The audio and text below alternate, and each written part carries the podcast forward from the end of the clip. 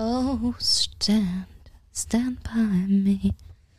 Stand by. Jetzt weinen sie halt Purple nicht. Rain, Purple Rain, Purple Rain, Purple Rain. Ich, ich, ich finde schon, dass ich eine gute Gesangsstimme. Das stimmt. Ich, ich würde, was würden Sie halten, wenn ich mal zu so einem Gesangstrainer gehe? Sie können auch einfach den letzten Song, den Sie sich immer äh, wünschen, wofür immer abgestimmt wird, Team Hoffmann oder Team Kollmann, Ja. den können Sie einfach singen. Ja. Da würde jeder für Sie abstimmen. Purple Rain, Purple Rain. Ja, ich finde das schon schön. Hoffmann und Kollmann. Völlig überzogen. Der Podcast. Völlig überzogen, Frau Hoffmann, melden sich mittlerweile Hörerinnen und Hörer, ja, die über mich hinweg, ja, entscheiden, dass sie hier einfach übernachten dürfen. Ja, hier bei mir in, Das ist das in, in meinen. Privaträumlichkeiten, Das ist Frau das Hoffmann. Beste. Ja, hören Sie mal rein, da hat sich heute ein junger, junger Mann gemeldet. Hallo liebe Frau Hoffmann und lieber Herr Kollmann. Hier ist wieder der sechsjährige Bela La und die Frau Hoffmann muss beim Herr Kollmann übernachten, weil es gibt ein ganz starkes Gewitter. Ja. Hab und sie muss dabei drei Sachen mitnehmen. Schlafi, Fi, mm, Zahnbürste und Zahnpasta. Ja. Und eine frische Unterbuchs. Und ich wünsche mir die Beastie Boys Fight for You White Party. Da hört man wieder, da hört man wieder Papa im Hintergrund so ein bisschen. Und jetzt sagt noch BC Boys mit Fight for Fight for Nein, das war der Video selber. So, Herr, Sch- Herr Kollmann, jetzt, ist es, jetzt habe ich keinen Schlafi dabei. Ja, Wie sieht's aus mit Pyjamas, die ich tragen könnte? die sind Ihnen wahrscheinlich allzu klein, Frau Hoffmann. ja, weil ich, äh, also, Sie tragen doch eine Flotte 48. das sind so, so Skinny-Schlafanzüge, ja. Skinny. Ja, so Ja. Wie, wie, die, wie die Skinny Jeans ist das so ein Skinny Schlafi. Ja? Nett. Und das wird wahrscheinlich, das wird ihm wahrscheinlich da, Ja, da presse ich mich nicht rein. Ne? Da muss ich halt nackt schlafen. Schade. wird ihm wahrscheinlich zu eng vorkommen. Ja. Aber, Schade, Herr ja. Kollmann. also ich kann Ihnen den Balkon anbieten, ja. Wir können auch gleich nochmal rausgehen. Wollen wir mal kurz rausgehen in die frische Luft, Frau Hoffmann? Kurz, kurz mal, kurz noch mal rausschauen, ja. Ach, Ihr Mikrofon muss an sein. Soll ich meins mitnehmen? Meins ist lang genug. Also meiner ist lang genug, Herr Kollmann. Ja, mein Kopfhörer reicht da nicht, aber. Ah, Frau Hoffmann. Gute frische Luft. Die hat heute schon ein bisschen geregnet hier draußen. Oh, da war eine Taube. Die war ganz schön schnell. Ich Können Sie mal bitte kurz. Tauben. Ich weiß, deshalb haben Sie hier so ein komisches Gerät, Das ist ein Taubenblitzer, Frau Hoffmann. weil bei Ihnen die Tauben schneller sind als woanders, oder was? Das ist richtig. Und zwar gucken Sie Kann mal, das ich- funktioniert folgendermaßen. Das halte ich so raus, wenn eine Taube vorbeikommt, dann macht's pff, Ja. zing, wenn, oh, zu schnell. 45 km. So, lassen, lassen Sie mal los, jetzt geben Sie mir das mal hier. Wie macht passen man Sie auf. Das wird also ich mache jetzt Kann mal, das ist ein Blitze Taubenblitzer. Ich stelle jetzt mal die Sensitivität auf, auf, auf voll. Auf ja. eine Max. So, und jetzt äh, halte ich das mal gegen Sie, weil Sie sind ja auch so eine kleine Taube. Nee, warten Sie mal ab jetzt. So, Achtung, ich mache das mal an. Und jetzt erkennt er Sie gleich, passen Sie auf. Und gleich checkt, ja. Die Frau Hoffmann. jetzt nicht ins Auge, oder Das ist nur ganz minimal. So, und jetzt, der, so, Oh. und jetzt geht's auch schon los. Hören Sie es? Nein. So ein ganz hoher Ton. Oh, aua, Ja? aua. Ja, hören Sie es? Machen Sie weg. Und das ist, Oh nein, und dann fliegen aua. die Tauben ganz schnell davon, Frau Hoffmann. Aua. Das ist ja, Andere das ist ja gar auch. kein. Und Nachbarn auch. Ja. Aber Hauptsache die Tauben sind weg. Ist schon Also- ausgenutzt jetzt. Aua. Muss das so wehtun? Haben Tauben nicht Tauben so haben ein ganz Gehör? gutes Gehör. Ich meine, prima, jetzt sind auch in 20 Kilometern Ach, alle Hunde wahnsinnig Ich, ich, geworden. ich, möchte ja, ich möchte ja hier noch ran an meine Nachbarn kommen, hier unter mir. Ich möchte auch so äh, meine, meine Blümchen hier so. Ach so, so botanisch wollen Sie an ihr rankommen. Jetzt habe ich das verstanden. Hier. Hoffmann, hier ist Ihnen heute so ein kleines Plüschtier runtergefallen. Wollen Sie mal kurz von der kleinen Aktion erzählen, was Ja. da passiert ist Herr heute? Kollmann hat mich rausgeschickt und hat gesagt, gucken Sie mal in meinen Blumenkasten. Und da lag in diesem Blumenkasten lag ein Teddybär drin. Ich dachte mir, was macht dieser Teddybär hier drin? Ganz süß, grau, mit einem Herzchen Teddybär. in der Hand. Und dann äh, meinte er einfach zu mir, ja, den hat ein Hund von oben fallen lassen. Und äh, jetzt soll ich den wieder zurückbringen. Und dann hat er aber gesagt, bringen Sie ihn nicht einfach zurück, wir haben Corona, werfen Sie den hoch. Und jetzt versucht doch mal bitte war leider in der in einer Ellipse Ja. Sie hat das nicht so gelernt mit dem ballistisch über Kopf auf einen Sie anderen, gegangen. auf einen anderen Balkon Gucken Sie, zu so hätte werfen. ich es gemacht. Gucken Sie. Ja, machen Sie es doch nochmal. Ich gebe Ihnen irgendwas anderes. Fallen Sie nicht rum und dann holen Sie sich hier Ihr Kissen. Machen Sie das bitte? Nein, das ist mein Kissen. Ja, ist mir egal. Das holen Sie sich halt gleich Geben wieder. Sie mir Ihre ich habe ja auch den. Nix da. Ich habe ja auch den. Ich werfe die. Fuchsohren hoch. Nein, jetzt werfen Sie das, Das ist teuer, das Kissen, Hoffmann. Das ist mir egal. Nein, das Kissen. Dann nehmen Sie halt was Sie, das anderes. sitzt da oben auf dem Balkon. Ich werfe das hier auf den Kopf. Dann nehmen Sie das. Ja, das ist doch. Ich werfe das auf den Kopf. Die sitzt da oben drauf. Was? Ich sollte das auch machen. Ich habe da hat's geregnet, das heißt ja keiner. Da werfe ich jetzt nichts hoch. Das ist ja peinlich Ey, ich muss mal so einen Scheiße Jetzt machen. gehen Sie wieder. So, und dann muss ich auf jeden Fall, habe ich es versucht Ich und natürlich hat das nicht funktioniert. Also ist der Teddy unten auf dem, im Park gelandet, im Anwesen, im Westpark des Herrn Kollmannschen Anwesen. Da musste ich im strömenden Regen musste ich runter und den Teddy wiederholen. Das war ja die größte Radioaktion des gesamten Jahrhunderts. Ich hatte noch eine ganz andere äh, ähm, Aktion heute im Kopf offen. Und zwar hat es ja ganz äh, arg geregnet hier heute, gegen großes Unwetter über uns. Und ich hatte, ich hatte so ein bisschen an den Servicegedanken gedacht. Ja, dem Hörer oder der Hörerin auch mal was Gutes tun. Die Autos alle, Service. Ich gucke auf die Uhr, 20.09 Uhr. Service genug. die Autos ohne alle nass, Frau Hoffmann. Ich habe vorgeschlagen, Frau Hoffmann würde jetzt für eine Hörerin oder einen Hörer unten mal das Auto sauber machen. Ja, haben sie auch keinen Bock gehabt. Ich habe auch gesagt, ich gehe Gassi mit irgendeinem Hund, der noch im strömenden Regen raus muss. Hat auch keiner gewollt. Mir vertraut man weder Hund noch Auto an. Ja, zu Recht, Frau Hoffmann, zu Ja, Recht. Vielleicht. Vor allem, wenn sie ständig hier gewinnen. So, wer es nicht weiß, es gibt zu diesem komischen Podcast auch eine Radiosendung. Immer freitags 16 bis 20 Uhr und der letzte Song, da wird immer für abgestimmt. Hoffmann-Team oder Kollmann-Team. Und ich hatte halt Benny King mit Stand By Me und da kommt. Stand by me. Und der Kollmann hatte Prince mit Purple Rain. Purple Rain, Purple Rain. Nehmen Der vernuschelt es auch so ein bisschen, Nehmen Sie doch mal Gesangsunterricht. Vielleicht werden Sie ja entdeckt. Und das mache ich und ich habe mir vorgenommen, dass ich dann mit Kollegin äh, Sandra Gern so ein kleines Feature produziere. Ja. Ja? die hat nämlich heute einen Song veröffentlicht. Mhm. If everybody listen oder sowas. ja. Der kommt, ich habe nur was von der TV-Spot gehört, wo sie Ja. auch laufen wird. Frau Hoffmann, ich bin Sie letztes, gut. Ja, Super.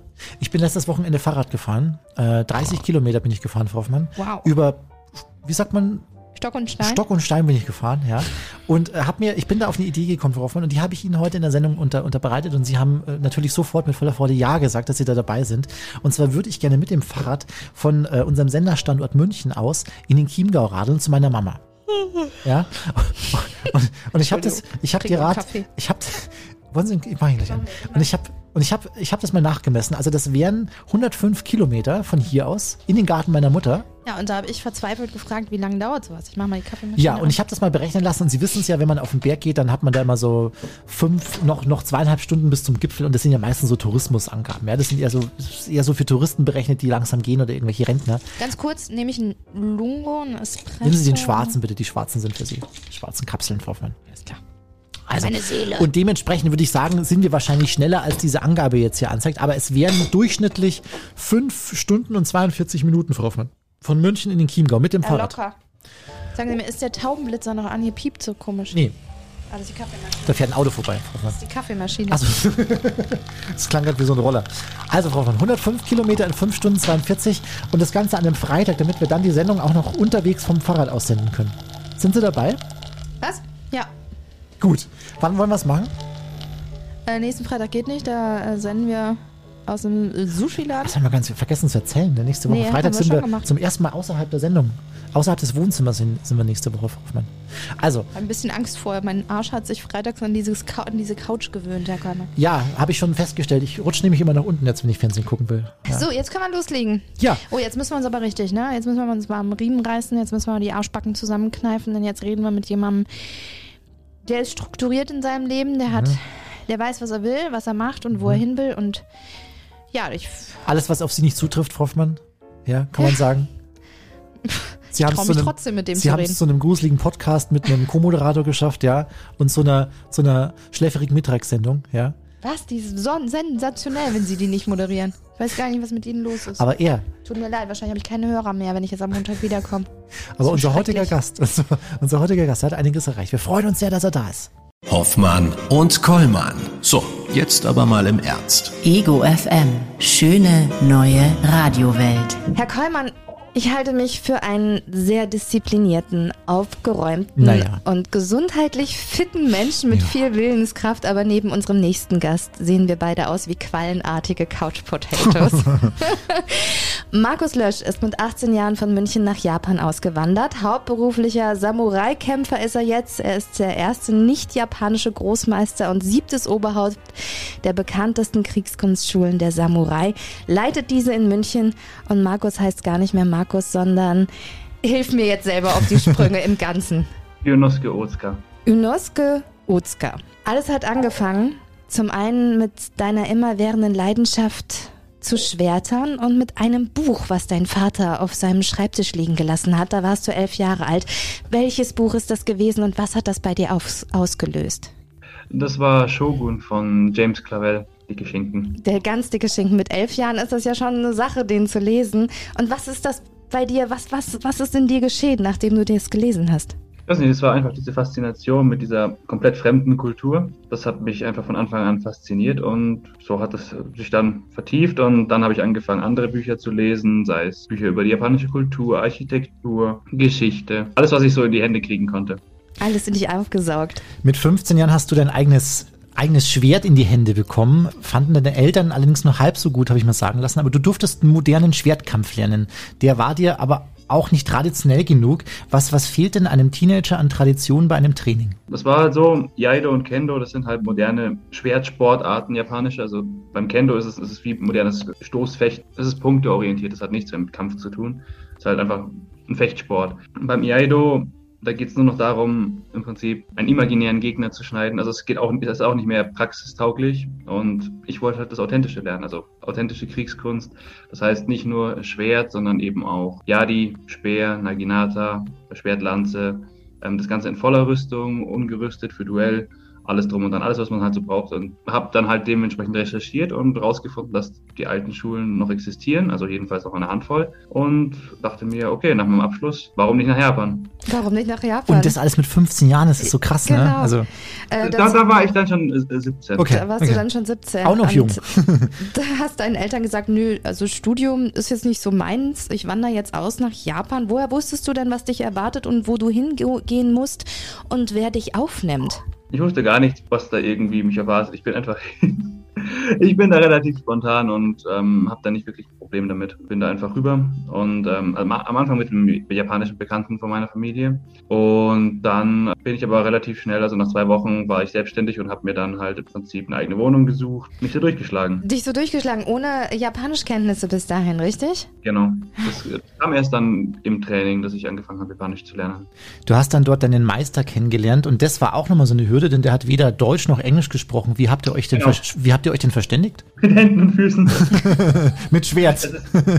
Ja, genau. Also sagen wir so, man, man, man, Kinder können ja auch jetzt, wenn, wenn sie eine Sprache lernen, ähm, also die können ja keine Wörter, mit denen man es ihnen erklären kann. Also mit Händen und Füßen. Also man, man lernt halt eine Sprache wie ein Kind im Prinzip. Mhm. Und das war auch, muss ich ganz ehrlich sagen, mein Vorteil, weil ich sehe halt Leute, die Japanisch auf eine, also über Hochschulen etc. lernen, die lernen ganz anders. Bei denen dauert es deutlich länger, bis die ähm, fließend werden. Okay, also jeder, der Es Japanisch gibt ja auch. Ausnahmen, es gibt auch Ausnahmen sicher, ne? Das äh, würde ich jetzt nicht, so nicht sagen. So was ich mitbekommen habe, ist es, wenn man wirklich einfach wie ein Kind lernt, dann geht es einem einfach fließender von der Zunge. Mhm. Okay. Super. Also sind sie schon so alt, Frau Hoffmann, leider ja, ich dafür. bin schon Ja. wahrscheinlich. Aber Nein, die Ich- Damen sind nicht.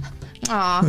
ähm, super schnell hat dein Meister dich auch als Privatschüler auserwählt, weil du so herausragend begabt gewesen bist, er dich sympathisch fand. Was war es? Ähm, das war eigentlich, weil ich so viel Begeisterung für die ganze Sache gezeigt habe. Ich meine, kommt ein junger Typ vom anderen Ende der Welt angereist, um das Vollzeit zu machen. Das zeigt eine gewisse Motivation, wenn ich mal so, aus, so sagen darf. Und das wollte er dann auch wenigstens ein bisschen honorieren, ne? Sogar sehr, sehr Genau. stark. Jetzt hast du fließend Japanisch gelernt, du hast aber auch acht bis zehn Stunden am Tag täglich trainiert, also echt eine lange Ja. Zeit. Wie sah so ein typisches Training für dich aus damals? Es ging morgens ins Dojo und dann ähm, gab es erstmal gemeinsames Training mit dem Meister, dann viel Training alleine. Es ist sehr, sehr wichtig, dass man selbstständig auch die Sachen übt. Mein Meister hat das immer so ausgedrückt, ein guter Lehrer ist wie ein Bergführer. Der kann einem den sichersten Weg und den schnellsten Weg zum Gipfel zeigen, aber ähm, er kann den Weg nicht für einen gehen. Das heißt, man muss selbst was tun. Mhm. Und das fand ich immer, das hat mich immer sehr motiviert, dementsprechend sehr viel selber zu machen. Ist ja auch jetzt noch so. Also ich meine, ich muss ja trotzdem täglich üben, damit ich halt meine Fähigkeiten behalte und immer weiter verbessern kann. Ja, dementsprechend muss man immer viel machen, also Mhm. selbstständig. Dranbleiben. Ja. Ich sehe es jetzt nicht, obwohl wir dich gerade Video zu Video haben. Ähm, aber ich habe mir sagen lassen, du hast ein paar Narben davon getragen von deiner. Ah, Was da da oben. oben? Okay, das habe ich auch allein, weil ich so deppig bin und ständig irgendwo vorknall. Okay. ja mit den fünf Fingern mehrere, ja. ja, wie ist das ist so normal bei so einem Training, dann in, äh, in deinem Grad? In den höheren Riegen schon. Also es ist so, ohne Schutzausrüstung wird erst ab ähm, Lehrergrad gefochten. Da kann es dann halt doch zu Unfällen kommen. Also kommt ab und zu mal. Das passiert einfach mit scharfen Klingen erst in den Meisterriegen. Ähm, da habe ich auch äh, zwei Narben am Körper von scharfen Klingen. Aber das gehört irgendwie dazu wahrscheinlich auch, oder? Würde ich mal, würde ich mal annehmen. Also das ist, das geht, Ja. er geht wahrscheinlich jedem so. Aber dann war Ja, also die, die, die so weit gehen wollen, das wird niemand gezwungen, das muss niemand machen, aber die kommen halt dann nicht so weit. Das ist halt einfach, ich ich meine, man kann die Lehrinhalte nur vermitteln mit scharfen Klingen, wenn man es mit scharfen Klingen macht. Oder Freikampf auch mit, sei es jetzt mit äh, Shinai, mit Bambusschwertern, ähm, ohne Schutzausrüstung. Ich meine, wenn so ein Ding volle Kanne trifft, gibt es halt Platzwunden. Mhm. Okay. Und, oder mal einen gebrochenen Finger oder passiert ist. Eine Schlüsselbein, das steht auch deutlich ähm, weiter raus hier. Mhm. Mhm. Weil hier, hier ein Stich hinkam mit einem Shinai und also mit so einem Bambusschwert und mir das Schlüsselbein gebrochen hat einfach. Mhm. Ja, kann, kann passieren. Mhm. Es ist, ohne Schutzausrüstung fechten ist gefährlich, aber ähm, ist halt Teil der Ausbildung, wenn man in die höheren liegen möchte. Eine gehörige Portion Disziplin gehört dazu und die hast du gezeigt, auch in, mit deinen jungen Jahren, wirklich schon mit 18 Jahren. Und wir haben uns mal gefragt und haben uns mal so ein bisschen reingedacht in das Ganze. Äh, Wir waren ja da, wir haben uns ja total ausgelebt, ne, in unserem, in dem Alter damals noch. Wir waren unterwegs, wir haben gefeiert. Wie ging's dir denn? Hast du dir nicht in Japan mal gedacht, um Himmels Willen, was mache ich da eigentlich? Ich bin gerade 18 Jahre alt. Äh, Ich, ich sollte heim ganz andere Sachen unternehmen. So, also kam das mal zwischendurch auf? Sagen wir so, ähm, die meisten Leute in dem Alter haben auch einen Job, der von, von sieben bis zehn Stunden täglich ist. Es, es, es lässt doch sehr viel Platz für andere Dinge. okay. Okay. ähm, in so einer japanischen Kampfkunstschule, da klingt alles nach einer Welt wie vor 200 Jahren. Ja, da gibt's Regeln und Disziplin und das Recht des Stärkeren. Und diese Freizeit, von der wir eben gesprochen haben, wenn es die denn gab, wie hast du die denn dann auch verbracht? Hast du mit den anderen Schülern zusammen, weiß ich nicht, neben der Schule, seid ihr was trinken gegangen oder habt ihr dann mehr zusammen trainiert? Was habt ihr getan? Ja, also nach dem Training sind wir meistens was trinken gegangen, essen gegangen, in der Freizeit auch mal weggegangen zusammen oder so. Ich hatte auch andere Freunde in Japan, also nicht nur Leute aus der Schule, sondern einfach Leute, die ich so kennengelernt habe und ähm, mit denen habe ich dann viel gemacht auch. Fünf Jahre nachdem du ähm, die Ausbildung bei deinem Großmeister begonnen hast, hat er dich äh, adoptiert, haben wir gelesen, hat dich dann zu seinem, zu seinem Nachfolger ernannt. Aber das musstest du dir erst regelmäßig erkämpfen. Wie ist das genau abgelaufen? Also es ist so, dass in den traditionell japanischen Künsten, da wir, ähm, die werden immer in den Familien weitergegeben. Und dementsprechend, wenn der Meister keinen passenden Erben hat oder kein, überhaupt keinen Sohn hat, wird normalerweise ein Schüler adoptiert. Das wird in japanischen Firmen auch noch so gemacht. Also Toyota beispielsweise arbeitet auch noch mit Adoptionen, dass die Firmenchefs immer halt in derselben Familie sind, auch wenn sie nicht blutsverwandt sind. Es war halt so, um der beste Schüler zu werden, musste ich ja schon so einiges erdulden, sagen wir es mal so. Also es ging auch dann eben mit Duellen, also weil es wurde natürlich von vielen der älteren Japaner nicht so positiv aufgenommen, wenn auf einmal der Typ, dem man beigebracht hat, wie man das Schwert hält, auf einmal der eigene Chef werden sollte Mhm. ja, ähm, es gab die, die haben es einfach akzeptiert und dann gab es die, die gesagt haben, lass uns testen, was der so kann. Mhm. Und dann gab es offizielle Duelle und die habe ich alle gewonnen und naja, mich durchgesetzt dementsprechend. Mhm. Ja, Wahnsinn. Es ging aber nicht nur um Duelle, sondern auch, was du alles verinnerlicht hast. Die Philosophie, die Geschichte und die Etikette. Und gerade so die Etikette, das ist ja auch etwas, was wir hier wahrscheinlich eher äh, selten zu, zu spüren bekommen oder mit dem wir konfrontiert werden. Und du hast auch einen neuen Namen bekommen. Aus Markus wurde Ryu. War das wie eine Wiedergeburt für dich? Eine Neugeburt? Schon so ein bisschen. Das ist, in Japan war es eher immer schon üblich, dass man teilweise auch in, also in der Vergangenheit, ne, in der Edo-Zeit beispielsweise, dass man für verschiedene Lebensabschnitte verschiedene Namen gewählt hat, die man sich selbst ausgesucht hat teilweise. Einfach weil der neue Name besser zu dem gepasst hat, was man dann war, letzten Endes. Und mein Name hat, wie gesagt, mein Meister ausgesucht. Also mein voller Name ist also Otsuka, Familienname, Ryonosuke, erster Vorname, Taira ist der Urclan, von dem unsere Familie abstammt, weil wir sind eine alte Uke, eine alte Samurai-Familie. Und Masatomo ist der zweite Vorname. Okay, und Ryonosuke hat dann einen gewissen, trotzdem eine gewisse Bedeutung. Genau. Was ist Also- das für eine? Ryu wird mit dem Kanji, dem Schriftzeichen für Drachen geschrieben und No-Ske ist ähm, ein Beinamen für einen männlichen Namen. Ach so. Mhm. Männlicher Drache sozusagen. Das sind ähm, unterschiedliche Namen. Es gibt ältere Namen, fingen oft an mit mythischen Figuren, mit Tieren. Toranosuke beispielsweise ist auch ein bekannter Name, einer der älteren Namen. Sowas wie bei uns. Man kann es ein bisschen vergleichen wie mit Hermann oder sowas. Also starke deutsche alte Namen. Peter.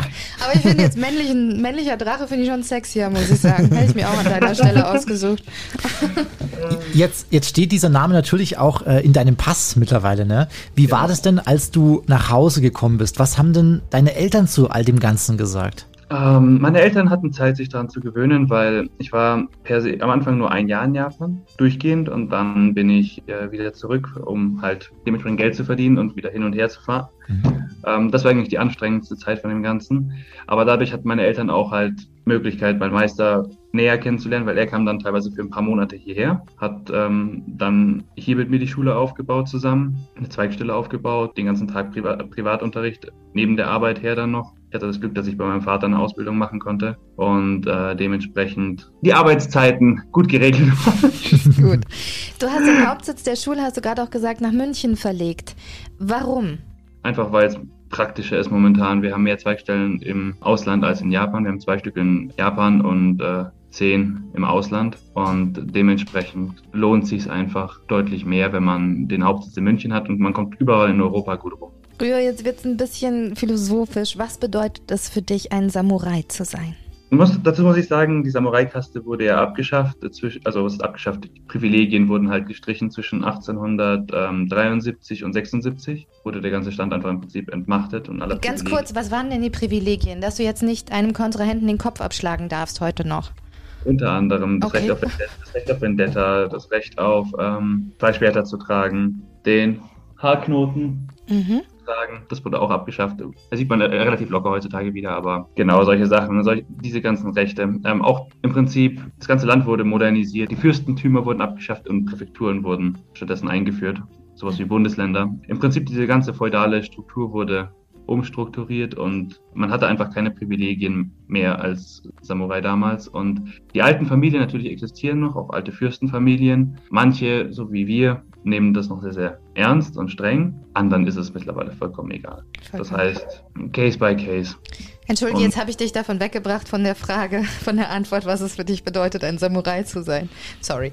Es bedeutet eigentlich per se zu dienen. In meinem Fall beispielsweise sehe ich das eher so, der Rüha, also der Schule zu dienen, dem Stil zu dienen und in meiner Funktion ist als siebtes Oberhaupt, die unverfälscht weiterzugeben und zu bewahren. Das ist mein Dienst, wenn ich das mal so sehen darf, also so sagen darf. Das ist so, wie ich das Ganze für mich auffasse. Mein persönliches Motto ist Ken no Tame no Jinsei, das heißt wortwörtlich übersetzt mein Leben für das Schwert. Das bezieht sich dann im Prinzip auf, auf die Schule, auf die ganze Kunst eben weiterzutragen. Mhm. Das wäre nämlich gleich die nächste Frage. Was bedeutet es denn für dich zu kämpfen? Also wie sehr macht dich das aus? Viel. Das ist ein sehr großer Bestandteil meiner, meiner Existenz. Ich, ich liebe es einfach. Ich, ich habe es immer schon geliebt und ähm, Kämpfen ist ein Teil von mir. So offizielle Duelle zu kämpfen, das ist nochmal ganz, was ganz anderes. Es ist einfach dieses Gefühl, dieser Geisteszustand, den man dabei erreichen kann. Gleichzeitig nicht zu denken, aber trotzdem vollkommen fokussiert zu sein und im Moment zu sein. Das macht einfach Spaß, wenn ich es mal ganz ehrlich so sagen darf. Warum beschäftigen sich Leute heutzutage noch damit? Viele versuchen immer so große Ziele vorzugeben, aber man macht es, weil es Spaß macht. Einfach, ich meine, warum spielt jemand Golf? Weil es Spaß macht. Mhm. Es verfolgt keinen weiteren oder tieferen Sinn für das, fürs Alltagsleben, außer dass es halt einem halt Freude macht und Spaß macht. Mhm. Und mir und meinen Schülern, wir lieben japanische Geschichte, wir lieben die japanische Kultur. Japanische Schüler, europäische Schüler ist da vollkommen gleich. Es, ist, es verbindet uns und es macht Spaß. Mhm. Dieser Spaß an Tradition, Geschichte, Etikette Hast du manchmal, also bereust du es manchmal oder sagst du, es ist schade, dass du Jahrhunderte zu spät geboren wurdest? Hättest du dich vor 200 Jahren genauso wohl damit gefühlt oder noch wohler? Ich glaube, ich bin genau dann geboren, wo es richtig war. Das ist das ist, ähm, ich erfülle meine Funktion innerhalb der Schule, in der jetzigen Zeit, die Schule zu bewahren. Also glaube ich, dass es genau der richtige Zeitpunkt ist, für mich geboren worden zu sein. Vielleicht hast du ja in einem früheren Leben auch schon mal die Samurai-Tätigkeit ausgeübt und äh, freust dich jetzt umso mehr, sie in der, im modernen Zeitalter weiterzuführen. Könnte ja auch gut sein.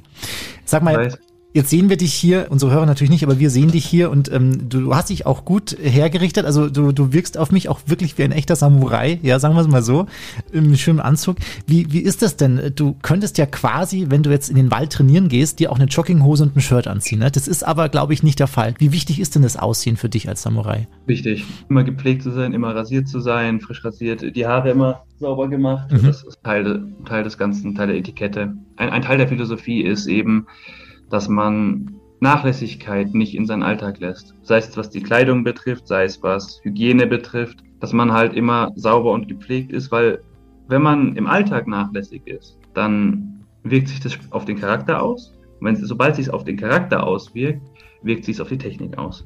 Rujo, nur damit ich mich nicht jetzt allzu schlecht fühle, gibt es denn trotzdem diesen einen Augenblick, in dem auch du im Onesie auf der Couch sitzt und Netflix guckst mit einem Bier in der Hand und Chips? Ich habe ja gesagt, ähm, alles passend der äh, Situation angepasst. Ja, das ist äh, natürlich, also ich meine, natürlich chillt man zu Hause. Ich liebe es im Bademantel zu Hause im Prinzip zu sitzen und irgendwie Netflix zu gucken. Das macht einfach Spaß und das tut gut.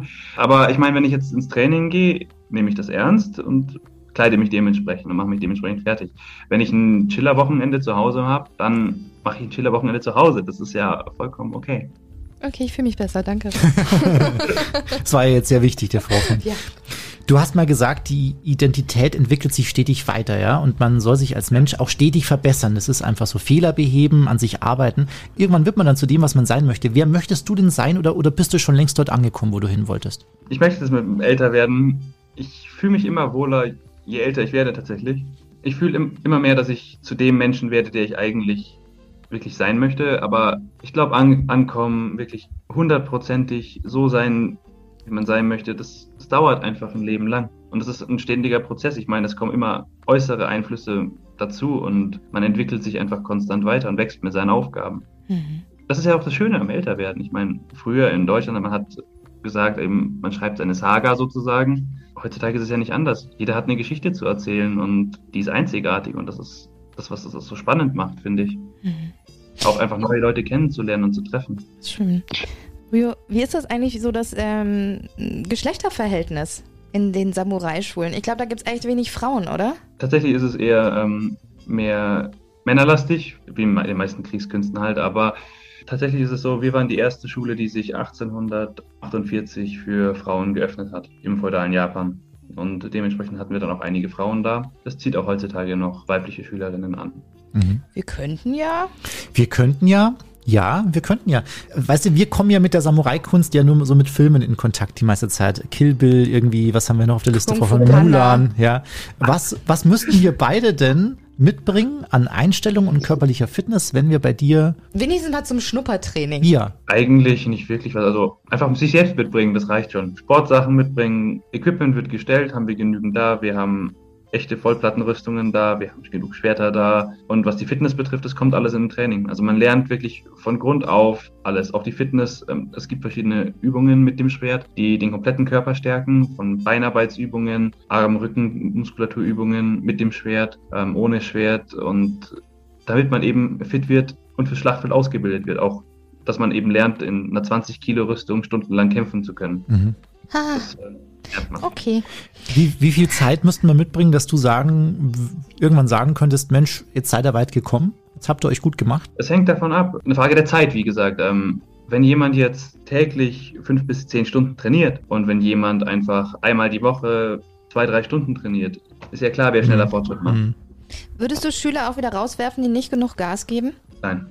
Okay. Ich sage, jeder soll es machen, so wie er kann. Ich habe Schüler, die kommen einmal in zwei Wochen. Ich habe Schüler, die sind jeden Tag da. Mir ist es wichtig, dass es den Leuten Spaß macht und ihnen was mitgibt. Und jeder zieht sich was anderes draus. Nicht jeder möchte unbedingt ähm, der beste Kämpfer werden. Andere möchten einfach die Kultur genießen. Und wir sprechen auch im japanischen Training öfters. Also eigentlich unterrichte ich immer auf Japanisch, aber erkläre es dann halt gleichzeitig noch auf Deutsch oder Englisch nachdem welche Schüler anwesend sind, ähm, so dass die, Japan äh, dass die, die Schüler auch gleichzeitig Japanisch lernen können, weil für die höheren Meistergrade muss man Japanisch sprechen. Dementsprechend ist auch noch ein Sprachkurs. Ja, das ist so eine ganz, so ein Training so für alles. Wir melden Okay. uns an, ganz sicher. Das haben Sie gesagt jetzt. Ich bin Ja. noch vorsichtig, aber ich finde es mega interessant. Ich Also, würde es, ich glaube ich, gerne mal ausprobieren. Sag mal, eine, eine wahnsinnig tolle, spannende Geschichte, die nicht jeder zu erzählen hat. Deswegen äh, waren wir heute auch sehr froh, dass du mal Zeit für uns hattest. Äh, jetzt ist aber die Frage natürlich, wo geht es denn noch hin für dich? Also, äh, was würde das alles denn jetzt äh, irgendwie beenden? Machst du das weiter, bis du umfällst und einen Nachfolger äh, gefunden hast? Was hast du dir so vorgenommen für die, für die nächsten Jahrzehnte? Also ich werde es definitiv weitermachen, solange bis ich ins Gras beiße, wenn ich mal so sagen Mhm, darf. mhm. Äh, Ich liebe es einfach, ich liebe meine Arbeit. Auf jeden Fall so lange weitermachen, bis ich Nachfolger gefunden habe und auch darüber hinaus, solange ich halt irgendwie noch auf meinem Bein stehen kann und Schwert schwingen kann. ja, den Nachfolger, den hast du ja eigentlich schon fast. Also ich habe deinen Sohn auf Instagram schon in voller Montur gesehen und total glücklich mit dem Schwert und Proud Dad daneben. Also irgendwie, ich glaube, das sieht so aus, als würde er nicht bei Fußball und Netflix und Zocken, oder? Enden. Ähm, was ihn betrifft, ich, er soll machen, wie er es möchte. Er soll machen, was er möchte. Wenn er sich dazu entschließt, irgendwie Maler zu werden, soll er Maler werden. Das ist, ähm, Ja. das ist eine Entscheidung. Meine Eltern haben mir komplett freie Wahl gelassen, was mein Leben betrifft. Also ich hätte die Steuer- oder, und Anwaltskanzlei von meinem Vater übernehmen können. Mein Vater hat mich nicht einmal dazu irgendwie gezwungen. Im Gegenteil, er hat einfach gesagt, mach, was dich glücklich macht. Und das möchte ich ihm auch weitergeben. Aber man Oder sieht auch- schon das Strahlen der Augen deines Sohnes, deswegen, ich glaube, Der Funke ist glaub, der über. hält den Anzug an und das Schwert in der Hand. Eine letzte Frage haben wir noch an dich, die wir äh, all unseren Gästen hier immer stellen. Ähm, ein bisschen philosophisch, aber vielleicht hast du eine gute Antwort darauf, könnte ich mir gut vorstellen. Was bedeutet für dich Glück? Glück ist für mich, ähm, mein Leben mit den Leuten zu teilen, die mir viel bedeuten, Leute zu verbinden durch eine Sache, einfach, dass Leute zusammenkommen. Bei uns kommen Leute aus allen Kulturkreisen zusammen. Wir haben Schüler aus den verschiedensten Ländern, von verschiedensten Hintergründen und die alle zusammenzubringen, um mit denen zusammen durch eine, durch eine gemeinsame Leidenschaft verbunden zu sein, das ist einfach wundervoll. Mhm. Da gibt es keine Rassen, da gibt es keine Grenzen, niemand wird ausgegrenzt. Es ist einfach ein, einfach, man, es sind einfach Menschen, die sich für eine Sache begeistern und an einem Strang ziehen. Und das ist einfach schön zu sehen. Ja, früher, das ist wunderschön. Herzlichen Dank, dass du uns mitgenommen hast in das Leben eines Samurai-Kämpfers und vielleicht werden sich viele Hörer jetzt auch denken, ach, bei ihm schnupper ich mal vorbei und dann will ich selber mal ein bisschen entweder das Schwert führen oder wenigstens mal ein bisschen japanische Traditionsluft schnuppern. Vielen, vielen lieben Dank für deine Zeit. Danke gleichfalls, hat mich sehr gefreut. Hoffmann und Kollmann. So, jetzt aber mal im Ernst. Ego FM. Schöne neue Radiowelt. Wie fühlen Sie sich, Herr Kollmann, nach so einem Gespräch? Also, ich würde mich, ich würde da gerne mal mitmachen, Frau Hoffmann. Hätten Sie nicht Lust? So mal, so mal eine Teststunde bei dem mal. Guck absolvieren? Ihnen gerne bei zu. Nee, ich würde Ich es bin- gerne mit Ihnen mal. Nee, ich bin Pazifistin. Ich nehme keine Waffen in die Hand. Ja, aber Sie wollen mich ja auch nicht abstechen. Einfach nur mal ausprobieren, Frau Hoffmann. Einfach mal nur so vor sich hin stochern. Nee, einfach mal, einfach, einfach sich da mal reinstellen und sich das mal angucken. Würde mich schon mal interessieren. Vielleicht werde ich auch zum Samurai, Hoffmann. Ich finde es auch super interessant. Das wäre mega hot, wenn sie das, wenn sie so einen Anzug Ja? anhaben. Wieso piept das so in meinem Ohr? Ich weiß Ist nicht, ihr was Sie... Handy an? Nee, mein Handy ist aus. Sagte er und spielte auf dem Handy rum. Aber es ist nicht ich mein wollte Handy, sie Frau gerade Hoffmann. nicht verpetzen, aber ich kann sie auch ganz schlecht ernst nehmen mit ihren Schweineohren Es da ist- vorne. Sa- Sagen Sie mal. Ja. Die, die Mama Sch- unseres Musikchefs äh, ist sehr, sehr, sehr gut im, im Stricken. Stricken, häkeln, die kann alles. Und- Hauptsache es hat was mit Wolle zu tun. Wir wurden gefragt, ob wir für unsere Kopfhörer irgendwas benötigen. Die würde ja? selbst Schafe umstricken. Mhm. Und wir haben für unseren Kopfhörer haben wir ähm, Öhrchen. Tier, Tieröhrchen bekommen. Sie hat extra auch gefragt, was wollt ihr denn für Tieröhrchen? Ich habe Fuchs gesagt. Schlau wie ein Fuchs. Ja. Und ich habe aus Spaß gesagt, weil ich ein bisschen übernächtigt war und ich wurde in der Früh während der Frühsendung gefragt, dann habe ich gesagt, ja, mach halt Schweineöhrchen. Jetzt habe ich pinke Schweineöhrchen Was bekommen. haben Sie gedacht, dass Sie in Blau ankommen? Ich habe es mir irgendwie Weniger cooler weiblich vorgestellt. vorgestellt. Schweineohren. Hätten Sie Wildschweineohren sagen wollen, müssen. wollen Sie tauschen Auf vielleicht? keinen Fall. Oh, warum? Ich will keine Schweineohren. Ich will meinen Fuchs. Und ich habe da einen Fuchs und der sieht toll aus. Wenn ihr euch den angucken wollt in der Hoffmann Komma Insta-Story, jetzt haben wir ein schönes Cross-Promoting gemacht. Tschüss. Es war ein schöner, Sind wir- schöne, sind wir schönes? Ende für diese Sendung. Wie Das- lange haben wir schon gemacht? Ähm, wir sind jetzt aktuell bei, naja, so ja, Pi mal Daumen. Pi mal Daumen sind wir jetzt so bei 36 Minuten ungefähr. Können wir, ist schon Schluss, oder? Ist schon Schluss. Ist, können, wir- können wir lassen für heute. Apropos Pi. 3,14. Wie geht's weiter, Herr Kommen? Nachkommastellen von Pi? Ach, vergessen Sie Ja, das Ich war's für heute hier mit völlig überzogen. Ein schönes Wochenende euch und wir hören uns Also nächste wenn es nach Woche. Bela geht, dann würde ich jetzt hier schlafen. Der, Balkon, wie gesagt, Frau Hoffmann. Ich kann Ihnen den Balkon herrichten. Oh da Mann, kann ich, ich stelle auch die Kaffeemaschine auf den Balkon Eine raus. Dann können Sie sich nachts so einen kleinen. Nachts können Sie einen kleinen. Funktioniert nicht. Das waren Hoffmann und Kollmann. Völlig überzogen. Der Podcast. Die Radioshow dazu gibt's jeden Freitag von 16 bis 20 Uhr bei Ego FM. Schöne neue Radiowelt. Ich gebe Ihnen 5 Euro, wenn Sie die, die Fuchsohren gegen die Schweinchenohren tauschen. 20. 18 Euro. 22. 19 Euro. 25. Gott mal.